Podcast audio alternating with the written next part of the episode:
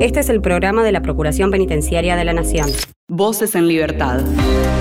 Nueva temporada. Nuevas voces. Nuevos segmentos. Más contenido. El mismo compromiso. Voces en Libertad. Atravesamos los muros. Comenzamos un nuevo episodio de Voces en Libertad, el programa de la Procuración Penitenciaria de la Nación. En esta oportunidad vamos a hablar de una visita que se realizó al complejo penitenciario número 3. Vamos al noroeste argentino en este caso para hablar con el director de delegaciones. Por otro lado, vamos a meternos en un tema muy interesante y tiene que ver con la asignación universal por hijo de privadas de libertad. Vamos a conocer cuál fue el recorrido que se le dio a este tema hasta llegar a un fallo de la Corte Suprema, que fue en el año 2020, y todo lo que sucedió después también de ese fallo y cómo está funcionando en la actualidad de manera empírica, digamos, ¿no? Lejos de, de la teoría, de lo que indica la ley. Está el equipo de relaciones institucionales con colaboración de prensa, como siempre en la producción. Mi nombre es Damián Fernández y esto es Voces en Libertad. Bienvenidos y bienvenidas. Denuncias al 0800 333 9736. Hacé valer tus derechos. Bueno, la última vez que tuvimos el gusto de charlar con él fue por el tema de la reunión de delegados de la Procuración Penitenciaria de la Nación que se realizó más o menos a fin, a fin de año, eh, en el 2022. En este caso, comenzamos un nuevo año. Tenemos eh, varios temas para charlar. Estoy hablando de Julio Rodríguez, él es director general de delegaciones regionales de la Procuración Penitenciaria de la Nación. Julio, ¿qué tal? ¿Todo bien? ¿Qué tal, Damián? Sí, todo bien. Gracias por la invitación para hablar del trabajo que estamos realizando en el interior del país. Feliz año. Ante todo, eh, me estoy olvidando de, desearle feliz año a los entrevistados. Eh, siento que pasaron, que pasó un mes entero ya. Así que, que bueno, feliz año. Ante todo. Bueno, te agradezco igualmente para todos ustedes en la radio. Bueno, Julio, em, tenemos para empezar a hablar, si le parece, de la visita que realizaron al complejo penitenciario número 3. Eh, estamos hablando del noroeste argentino. Sí, sí, luego, como bien decís, luego de la reunión de delegados regionales, un poco para programar ¿no? el trabajo para el 2023 eh, y cerrar el año, igualmente nos quedaba pendiente, eh, junto al subdirector general de delegaciones regionales, Oscar Chavén, viajar eh, al norte del país, a la delegación Zona NOA, que está a cargo del delegado Facundo Giubergia teníamos pendiente ese viaje y se realizó el día 13 de diciembre, 14 y 15. Eh, en esa oportunidad eh, no solamente viajamos específicamente al complejo 3, sino que vamos a ver eh, el trabajo en toda la región de, la delegación. Es una delegación que abarca las provincias de Jujuy y Salta, donde están ubicadas, donde estaban ubicadas cinco cárceles del Servicio Penitenciario Federal. Digamos que es la delegación que más unidades federales tiene, ¿no? Una de ellas eh, se ha cerrado, la eh, unidad 23, que estaba en la ciudad de Salta, en un predio que pertenece a Gendarmería Nacional. Era una unidad muy pequeña, que no tenía las condiciones necesarias como para alojar eh, jóvenes adultos, era la población que alojaba en muy baja cantidad. Estamos hablando de una población de 10, 12 jóvenes adultos entre varones y mujeres que estaban divididos en, en dos dormitorios, se llaman. En uno había 4 o 5, en otro 4 y 5 alojaban. Eh, y no tenía, digamos, las dimensiones necesarias como para tener espacios de recreación eh, o para realizar otras actividades. Era eh, un predio que no era del servicio penitenciario, que era cedido por Gendarmería, Gendarmería solo aparentemente volvió a solicitar eh, esa fracción de predio que necesitaban y esa unidad se cerró. Con lo cual hoy son cuatro unidades federales en esa región NOA, la 16 de Salta, en la ciudad de San Salvador de Jujuy, la 8 y la 22, eh, todas alojan varones adultos, y en la ciudad de General Güemes, provincia de Salta, el complejo penitenciario federal 3, que como dice la palabra, el complejo digamos que está dividido, son dos cárceles, una es para varones y otra para eh, mujeres, población femenina. Eh, en este viaje, si bien nos focalizamos especialmente en el Complejo Federal 3 y en la, el Instituto de, Mujeres de dicho complejo, porque estábamos realizando una serie de encuestas en todas las cárceles, no, solamente ahí en la zona NOA, sino que en todas las cárceles que alojan mujeres en el interior del país. Esto es la Unidad 13 de La Pampa, el Complejo Penitenciario Federal eh, de Cuyo y también el Complejo Penitenciario Federal 3 de General Güemes. Eh, las delegaciones que tienen jurisdicción sobre cada complejo eh, realizaron una serie de encuestas que diagramamos desde la Dirección General para recabar información es regular, información de trabajo, de salud, de educación. Y en esta oportunidad le agregamos el tema de la seguridad social, el derecho a la seguridad social de las eh, personas eh, privadas de libertad para el cobro de las asignaciones eh, universales por hijo, asignación universal por embarazo o asignaciones familiares. esto se debe a que la Procuración Penitenciaria está participando en una vía corpus que tramita la Justicia Federal de Lomas de Zamora por el derecho de las detenidas en el complejo penitenciario federal de Seiza a, este tipo de prestaciones de la seguridad social. sabemos que quien está privado de libertad tiene reducida eh, su libertad ambulatoria, o sea, la privación es de libertad ambulatoria, pero goza de todos los demás derechos. Entonces, uno de ellos es este derecho a acceder a la seguridad social en el caso de las mujeres que tienen hijos menores de edad. Entonces, eh, aprovechamos la ocasión para ver cómo está la situación en las cárceles que alojan mujeres en el interior. Y como te dije, son solamente tres, no hay muchos eh, lugares eh, que alojan federales, mujeres con causas federales, y en provincias donde no existen este tipo de unidades federales, generalmente las mujeres están alojadas en alguna cárcel provincial, o se le o el juzgado les da algún arresto domiciliario porque no hay muchos lugares para alojar mujeres federales en el interior. Incluso una particularidad de este complejo penitenciario federal 3 de General Güemes, que básicamente aloja población de la región. Población eh, tanto de Jujuy Salta, o eh, tiene una gran cantidad de extranjeros, de eh, personas privadas de libertad extranjeras, especialmente de nacionalidad bolivianas.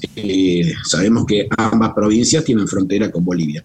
Entonces, por el tipo de delitos federales, eh, por estupefacientes o por contrabando, son la mayor parte de los delitos eh, que suceden en la frontera.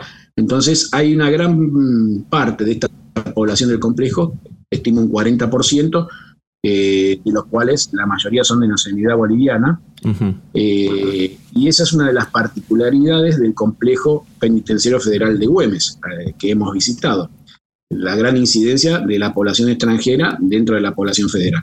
Pero también dentro de las que son eh, de nacionalidad argentina, no todas son de la provincia de Jujuy y Salta, sino que también había muchas alojadas de la provincia de Misiones. Y sabemos que de Misiones a, a Salta tenemos mínimo mil kilómetros de distancia. Claro. Bueno, es una de las particularidades que hay en algunas regiones, eh, en Misiones, donde si no la envían al complejo 3 de Güemes, eh, tendrían que ir eh, a la unidad penitenciaria provincial número 5 de Misiones, donde generalmente no están en muy buenas condiciones por los prejuicios que existen entre la población con causas provinciales hacia la población eh, alojada con causas federales. Eh, así que bueno, esto es una de las particularidades de esta zona de frontera, la gran incidencia de población extranjera, eh, que no se refleja en el mismo porcentaje, por ejemplo, en Cuyo o en La Pampa, donde, por ejemplo, en La Pampa la mayor parte de la población proviene de Buenos Aires, de Buenos Aires, eh, Gran Buenos Aires, o también de la zona patagónica, porque en la Patagonia no existe, eh, La Pampa es el comienzo de la Patagonia, pero más al sur no hay ninguna unidad que aloje mujeres. Claro, claro. Eh, así que bueno, realizamos esta encuesta para ver qué cantidad eh, de la población estaba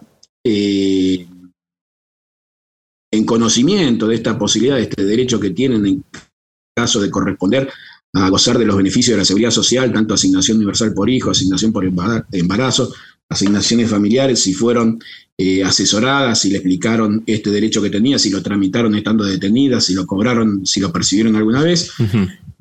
Y al mismo tiempo también eh, si habían recibido eh, algún tipo de unidad de capacitación o asesoramiento sobre prevención de enfermedades de transmisión sexual, sobre anticoncepción. Eh, o sea, era una encuesta bastante amplia, en lo cual, eh, si bien estamos procesando los datos, puedo adelantar que la gran parte de la población no había recibido ningún tipo de asesoramiento al ingreso.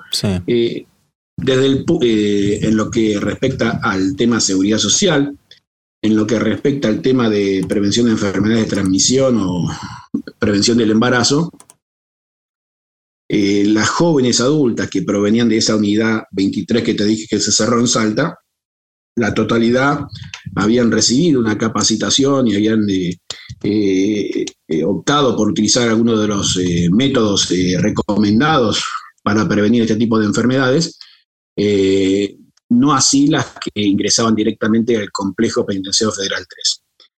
Eh, y en lo que hace al, eje principal de la visita, ¿no? De averiguar cuántas estaban percibiendo la UH, eh, del total de la población, que al momento de la visita estoy hablando del 13 al 15 de diciembre, ¿no? Esto sabemos que es como una fotografía, esto hay ingresos y egresos a diario, entonces va variando, pero cuando nosotros lo visitamos, eh, hemos detectado que solamente cinco mujeres estaban percibiendo, estaban detenidas y percibían por algún hijo menor la asignación universal por hijo.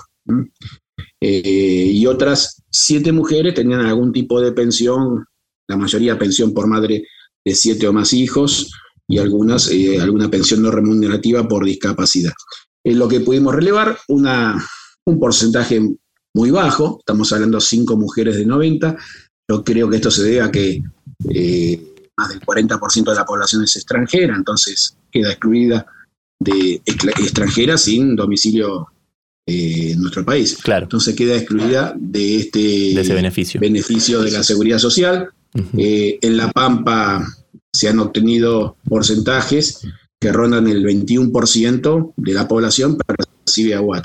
Pero estamos hablando de una población, como te dije, eh, de nacionalidad argentina y en comparación a una, zona de frontera donde hay gran parte de la población que es de nacionalidad boliviana o peruana en algunos casos. Claro, es una realidad completamente distinta, por supuesto, a la que se vive en un, en un lugar como, como en otro. Eh, y también en el tema de educación, eh, en el caso de las extranjeras había gran dificultad con los certificados de estudio, o sea, por ahí tenían el secundario, pero estaban detenidas en Argentina, no podían acreditar que tenían un título secundario y comenzaban, eh, eh, no sé, el nivel primario, a pesar de que ellas ya lo habían superado, ¿no? Vimos las particularidades en esa región. Con el tema de educación, a mitad del año pasado, eh, creo que ustedes han, han tenido también una entrevista con el delegado de, de NOA y se ha publicado también en la página de la PPN que por gestión de la Procuración junto con el SPF se logró por primera vez en la zona NOA tener eh, clases universitarias en una unidad del Servicio Penitenciario Federal, fue la unidad 16, y se hizo eh, en forma virtual con la Universidad Nacional de Mar del Plata. Eso porque eh, era una universidad que ya tenía convenio con el SPF y la jefa de educación de esa unidad pudo hacer ese contacto y comenzaron las clases de algunos cursos que dio la Universidad Nacional de Mar del Plata. Para este año 2023, podemos decir que en donde se aloja la mayor cantidad de la población penitenciaria de, la región, que es el Complejo Penitenciario Federal 3, comenzarán eh, clases virtuales a cargo de la Universidad Nacional, de la UNSA, Universidad Nacional de Salta, que es la, universidad más cercana, digamos, y que eh, justamente cuando nosotros estábamos haciendo este tipo de encuesta había personal de la UNSA eh, encuestando a la población para ver quiénes estaban en condiciones, ¿no? quienes tenían el secundario completo y estaban en condiciones de acceder a un estudio universitario, y cuáles eran eh, las preferencias de esa población para comenzar con el dictado de cursos y de carreras a partir del 2023.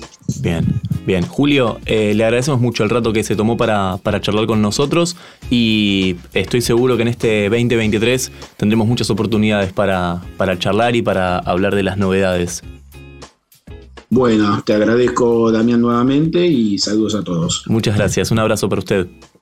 Un abrazo. Julio Rodríguez es quien hablaba, director general de delegaciones regionales. Estás escuchando Voces en Libertad. Voces en Libertad. Atravesamos los muros. Voces en Libertad.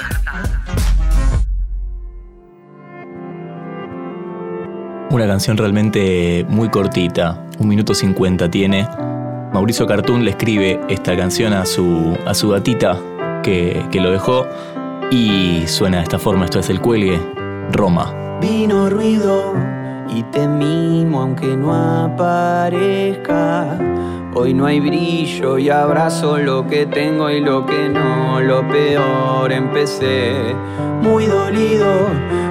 Vive la marea, los barcos y la brisa como quema. Vuelta y van mil, todo duerme y no te vi. Horizonte, niveles. Levanto la copa mientras silbo y nada acá vino ruido, un escándalo, me trajo otro ratón, como si me contara de antes el final. Al tercero lo querés, miro al cielo y no vení, luna llena de carita y los cambios. Y humanizar al gatite, vuelta y van mil, todo duerme y no te vi.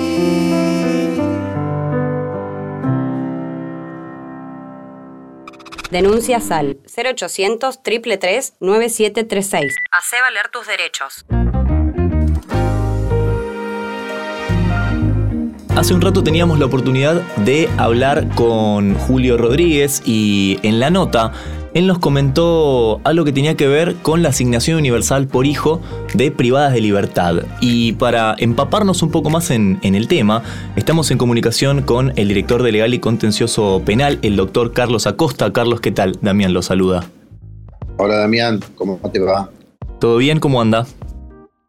Muy bien, muy bien. Bueno. Esperando satisfacer las inquietudes de ustedes. bueno, muchas gracias. Ante todo, eh, muchas gracias por este, por este rato.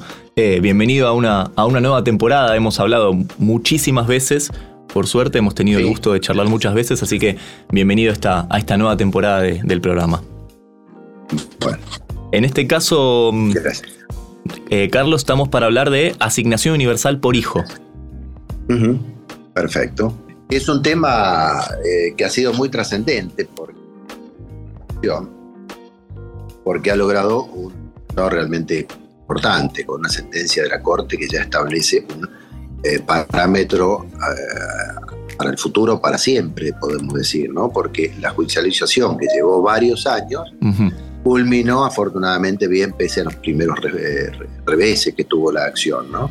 Entonces, este, porque los pactos internacionales, inclusive los principios que establece nuestra Constitución Nacional, eh, y las leyes que en su consecuencia se dictaron, como la, ley de asignaciones eh, familiares, etcétera, la 24714 y la ley de ejecución de la pena 24660, toda esta normativa nos llevaba a entender que eh, uno está a favor de que estén mejor la gente presa y no peor. Claro. y un tema de fundamental o sustancial importancia, por supuesto, es el tema de las mamás y los hijos. Eh, estos hijos, eh, niños que están eh, prisionizados junto con su madre en muchos casos, o, madres embarazadas, este, y en definitiva, o madres que tienen hijos afuera. Eh, esto, todo este, este, esta, este debate, por supuesto, terminó prontamente con la confección de una, de una demanda al Poder Judicial a través de un habeas corpus colectivo que eh, iniciamos en 2014.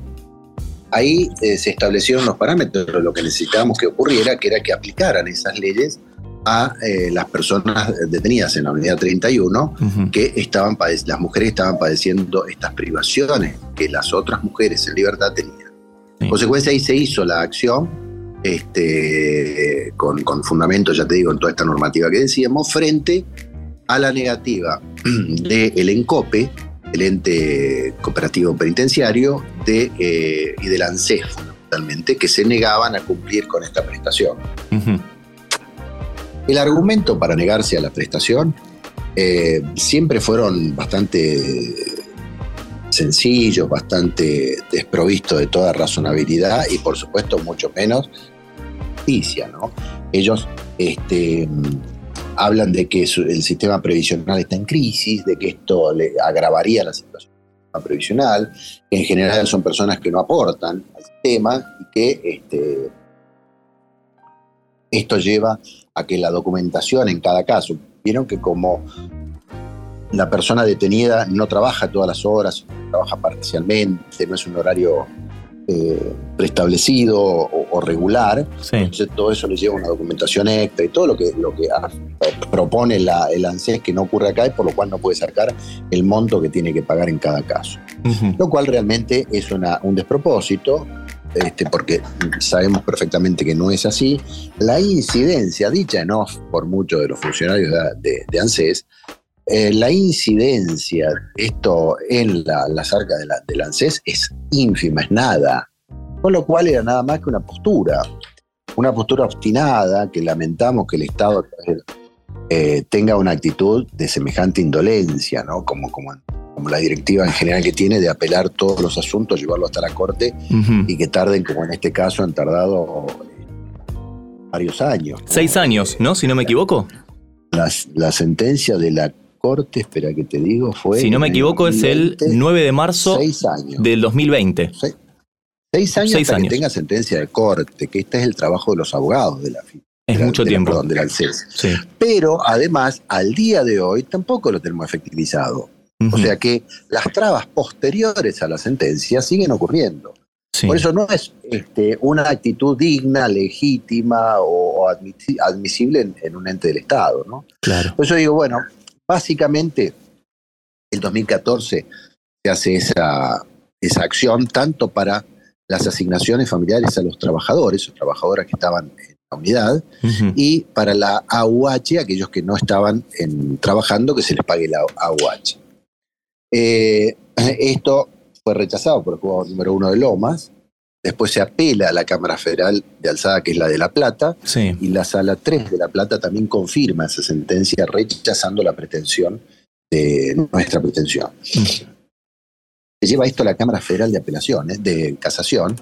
La Cámara Federal de Casación, la Sala 4, es una, una sala conformada por, por jueces realmente dignos y, brillantes que han entendido la misión de la cárcel como derecho humano, la, del Estado, la que debe tener frente a, las personas detenidas. Entonces, eh, siempre tienen una mirada razonable y humana frente a las situaciones. En este caso, realmente entendieron que el reclamo que hacíamos era perfectamente justo e, igualaba a las personas presas de las que no estaban presas este, no, permitiendo de este modo que la condena no sea una condena que eh, se extralimite de la libertad, porque priva la libertad pero le privan de otros derechos. Entonces, esa, eh, ese caminar de la pena más allá del objetivo primario que es la privación de libertad era absurda y, e ilegítima, por eso salió, eh, revoca esa sentencia y ordena que efectiva, se hagan efectivas las prestaciones a las personas.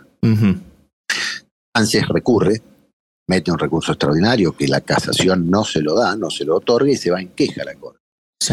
La Corte que podría haber este, rechazado perfectamente el recurso, porque la Corte, viste que tiene un mecanismo que permite rechazar los recursos sin fundamentar. por, por, una aplicación del artículo 280, dice, bueno, esta no es una cuestión federal suficiente y se la saca encima. Con lo cual confirma la sentencia que viene apelada o, recurrida ante él. En este caso, al contrario, opinó sobre el tema y opinó remitiendo a los argumentos que tenía este, la casación, con lo cual la cuestión federal estaba saldada por la casación.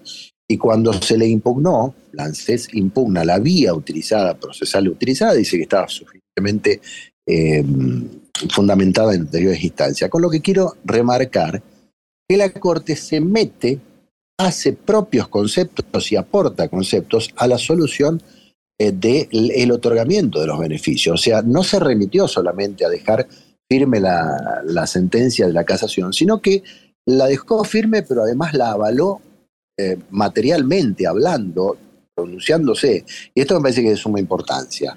Eh, fue un trabajo importantísimo de, los letrados que estuvieron, el doctor eh, Rodrigo Borda, eh, este, Villanueva y este, después estuvo Alvarez.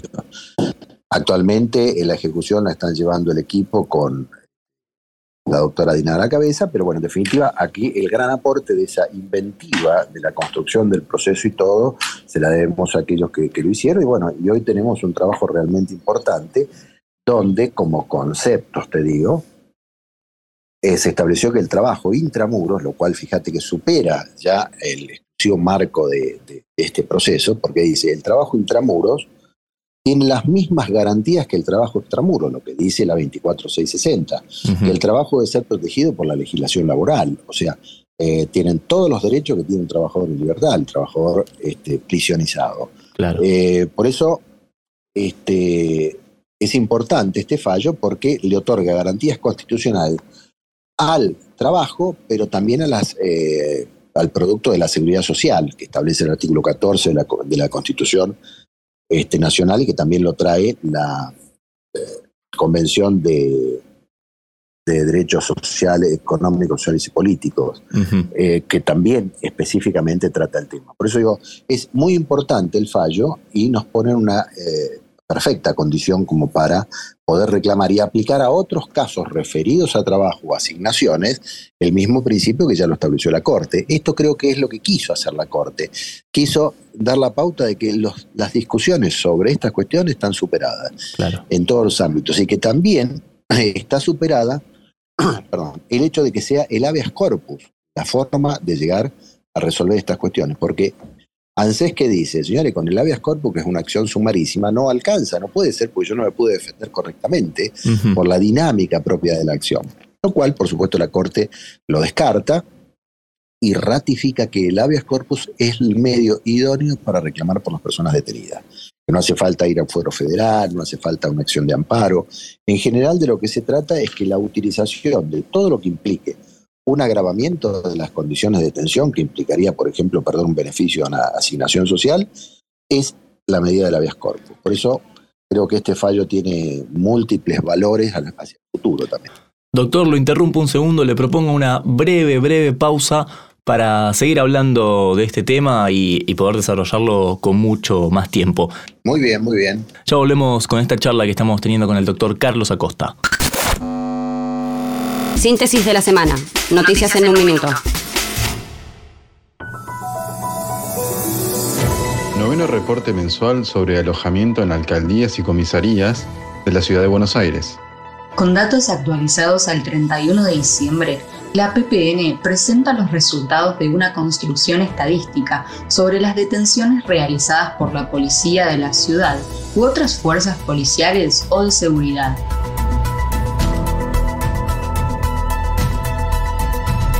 Juguetes hechos por detenidos del Penal 4 a peluqueras en acción. La organización que fabrica pelucas para personas que se encuentran en tratamientos por cáncer recibió una donación de juegos y juguetes artesanales fabricados por algunos de los detenidos pertenecientes al módulo 3. Ellos fabrican estos elementos todos los años y deciden donarlos a distintas instituciones. Las instituciones educativas de la Unidad 17 evaluaron el 2022 como positivo. El CENS número 452 despidió la promoción 2002 del bachillerato de adultos en las especialidades Ciencias Sociales y Bienes y Servicios. Los 16 egresados recibieron sus certificados y medallas, al igual que los detenidos con mejor promedio de cada modalidad y los mejores compañeros de cada curso. En la cárcel de Florencio Varela, fabrican juguetes con material electrónico reciclado. Personas privadas de la libertad alojadas en una cárcel de Florencio Varela fabricaron un helicóptero, autitos de juguetes que funcionan a batería, ceniceros y portacelulares a partir del reciclaje de elementos electrónicos en desuso.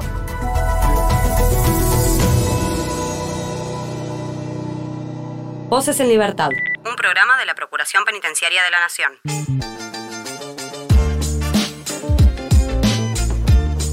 Seguimos en comunicación con el doctor Carlos Acosta. En este caso venimos hablando de las asignaciones familiares y, hablamos un poco del recorrido ¿no? que, tuvo, que tuvo este proceso hasta, hasta llegar casi a la, a la actualidad.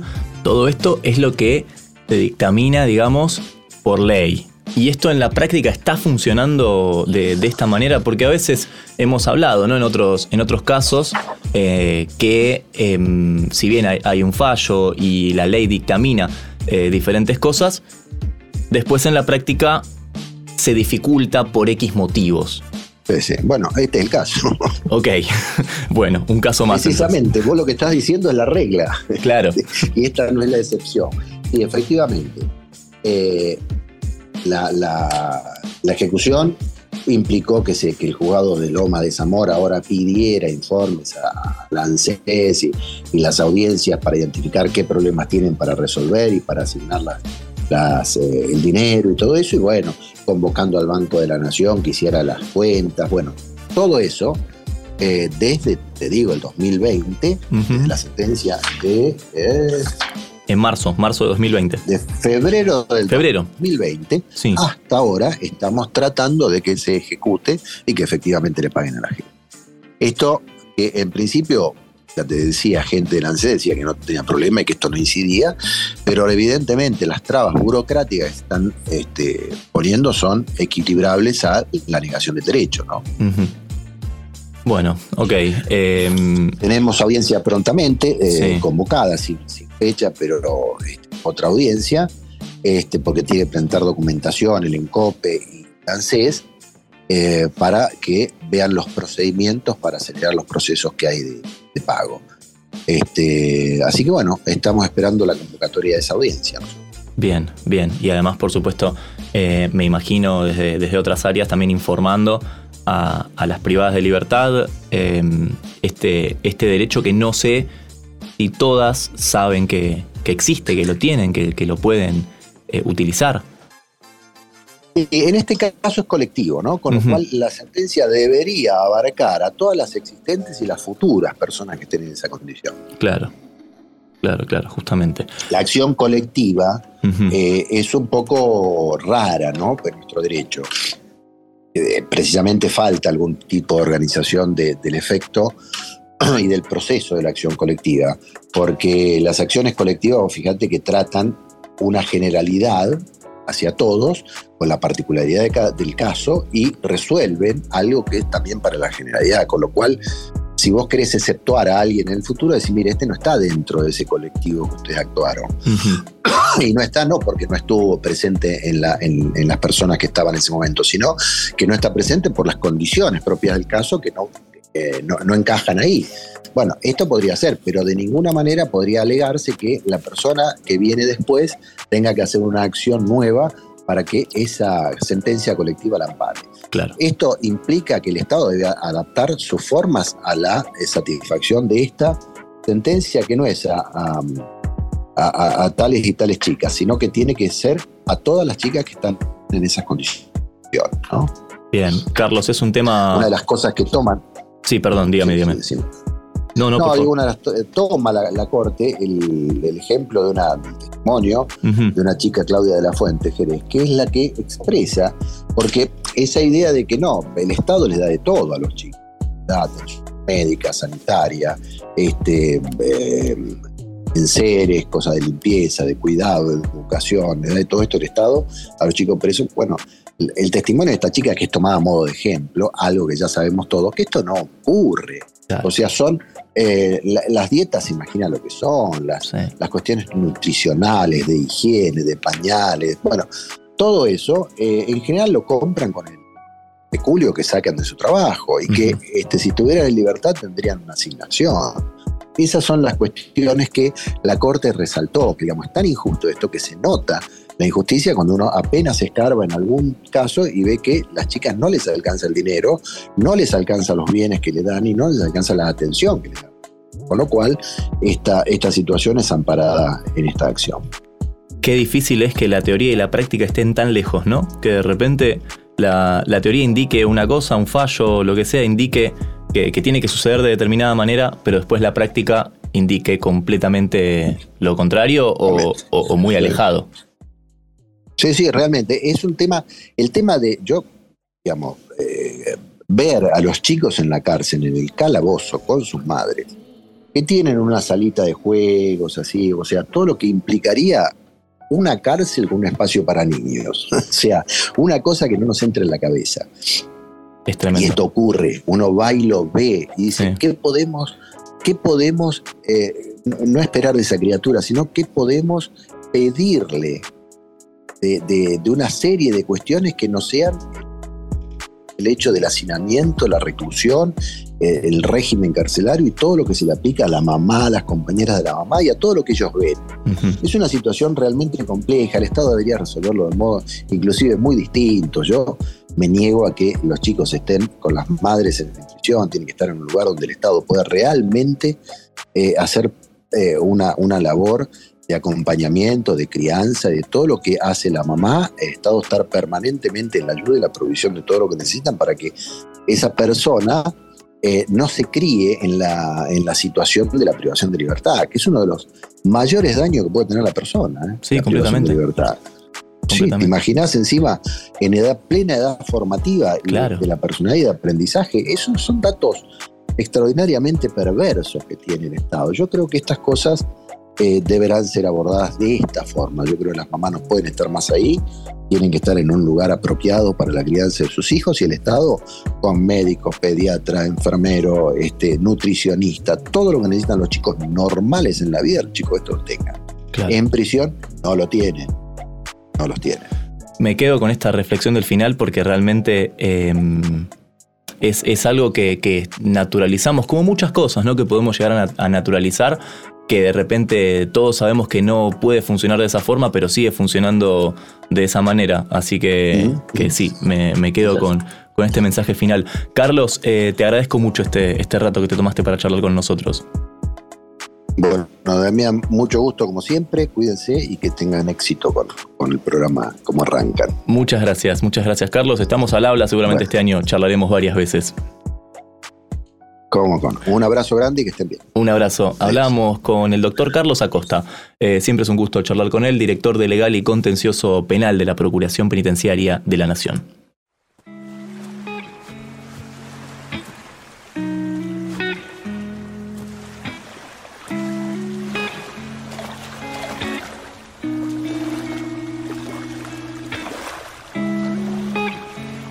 Este que van a escuchar ahora tiene apenas 19 años. Talento argentino, suena Panther y esto es Bambú. No sé si serán tus hoyuelos o será tu olor a caramelo. Sin vos el tiempo se me hace eterno y aunque no te tengo yo creo que merezco un poco de tu atención mi bebé ella sabe lo que busca y quiere. Cuando está conmigo no les atiende. No hay otro que como yo la llene. Después de quemar bambú, cuando entramos al club, ella tiene actitud, mastica bubalú. Si se apaga la luz, solo es su virtud. Se saca la inquietud y mueve su cintura. Pero hoy soñé con vos, mami, nada interesante. Ya no siento calor, tu voz no está como antes. antes. Tantas discusiones, yo ya no creo que aguante. Tantas idas y vueltas, cero ganas de textearte. Y hoy soñé con vos, mami, nada interesante. Ya no siento tu olor en la almohada como antes. Tantas discusiones, yo ya no creo que aguante. Tantas idas y vueltas, mi humor es tan cambiante. Y es que le doy play, pongo el mix, suelto el rec. Y sigo escribiendo aunque sé que nunca los ves. Y sabes que si llamas, mami, yo siempre seré. Porque tienes algo que no, no, no, no. No sé si serán tus hoyuelos o será tu olor a caramelo. Sin vos el tiempo se me hace eterno Y aunque no te tengo, yo creo que merezco un poco de tu atención, mi bebé. Ella sabe lo que busca y quiere. Cuando está conmigo no les atiende. No hay otro que como yo la llene. Después de quemar bambú, cuando entramos al club, ella tiene actitud, mastica bubalú. Si se apaga la luz, celos es su virtud. Se saca la inquietud y mueve su cintura. M G-U-E interview Cool music, mami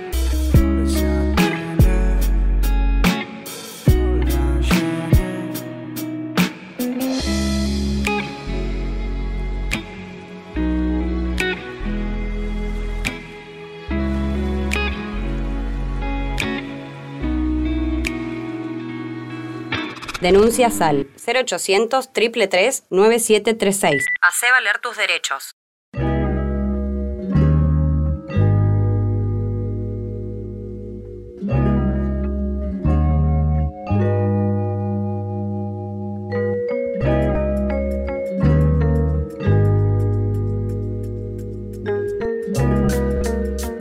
Y hasta acá llegamos con esta edición de Voces en Libertad. Ya sabes que podés encontrar más información en www.ppn.gov.ar y en radio.ppn.gov.ar.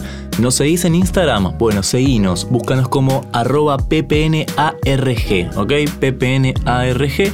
Así nos buscas en Instagram y nos seguís porque estamos subiendo contenido a las redes. Estuvo el equipo de relaciones institucionales con colaboración de prensa en la producción. Mi nombre es Damián Fernández y nos encontramos en la próxima edición de Voces en Libertad. Chau. Volvé a escuchar este u otro programa a través de la web oficial radio.ppn.gov.ar. Voces en Libertad, un programa de la Procuración Penitenciaria de la Nación.